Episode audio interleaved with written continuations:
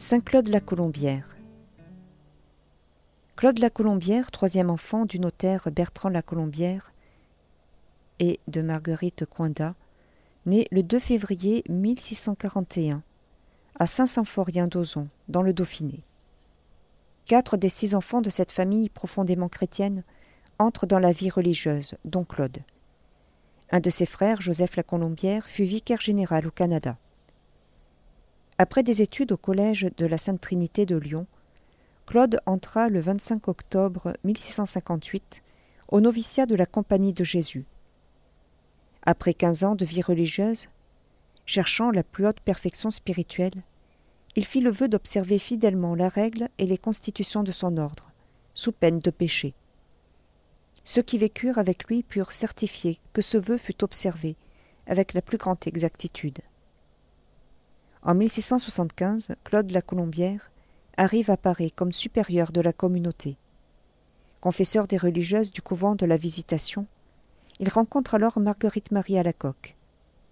Il prend nettement position en faveur de la voyante et la soutient dans sa mission. Mon fidèle serviteur et parfait ami, c'est par ces mots étonnants que notre Seigneur lui-même avait désigné Claude la Colombière à Marguerite Marie. Il était en effet bien préparé à comprendre le message de l'amour de Dieu.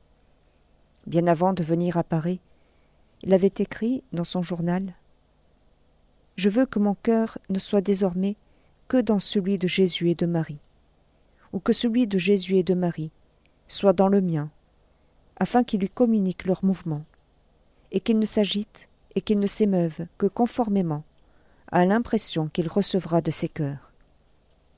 Quand la sœur Marguerite Marie Alacoque lui ouvre sa conscience, Claude voit en elle l'œuvre de Dieu, la rassure et l'encourage. Mais dès l'année suivante, il part pour Londres, en qualité de prédicateur de Marie-Béatrice de Modène, duchesse d'York. Bientôt éclate en Angleterre la terreur papiste, Claude est calomnieusement accusé, jeté en prison pendant trois semaines, frôle le martyr et finalement est expulsé. Il revient en France, physique et presque mourant. Il ne retournera à Paris que pour de brefs séjours qui lui permettront de réconforter sœur Marguerite Marie, dont la vie mystique se heurte toujours au scepticisme de son entourage.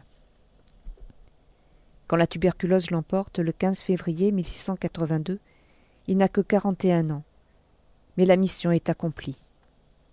Deux ans plus tard paraît en librairie La retraite spirituelle du père Claude la Colombière.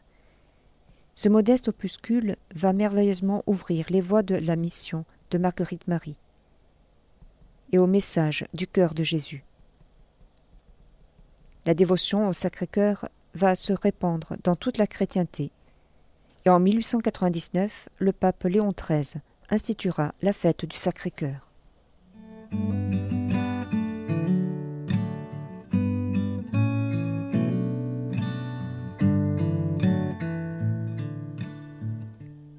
Le bienheureux Michal Sopoko.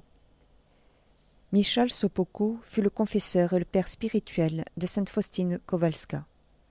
Par l'intermédiaire de la sainte, il se trouva lié directement au mystère des révélations de Jésus miséricordieux il eut la tâche de réaliser les demandes transmises à sainte Faustine par le Seigneur Jésus. Il y consacra toute sa vie. Il supporta nombre d'ennuis et souffrit beaucoup pour cette œuvre. L'abbé Sopoko était un homme de contemplation et d'action. Quand ses forces physiques s'atténuèrent, sa vie spirituelle devint primordiale, comme en témoigne son journal. Il faut traiter la vieillesse comme une vocation, à un plus grand amour de Dieu et du prochain. Dieu possède vis-à-vis des personnes âgées d'autres projets pour les enrichir, en leur révélant, les yeux dans les yeux, sa vie intérieure. Le seul acte efficace dont nous sommes capables est la prière. Dans cette passivité active, tout se prépare, tout se décide, tout se travaille. Le ciel sera pour nous, le Notre Père. Il remit son âme à Dieu le 15 février 1975, en la fête de Saint Faustin, patron de Sainte Faustine.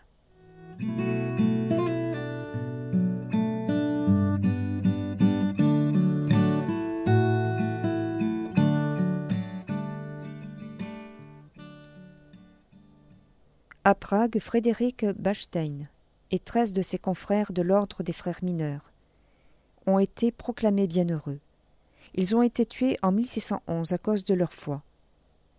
Ce sont les premiers bienheureux de l'année de la foi, et ce sont des martyrs. Ils nous rappellent que croire dans le Christ signifie être prêt aussi à souffrir avec lui et pour lui. Commémoraison de saint Onésime, que l'apôtre saint Paul a recueilli esclave en fuite, qu'il a engendré dans la foi du Christ alors que lui-même était en prison, comme il le dit dans sa lettre à Philémon. Saint Faustin et Jovite, martyrs. Faustin et son frère Jovite étaient de fervents chrétiens, appartenant à une famille distinguée de Brescia. Alors que l'évêque de la cité s'était caché au plus fort de la persécution, ils se mirent à prêcher hardiment l'Évangile.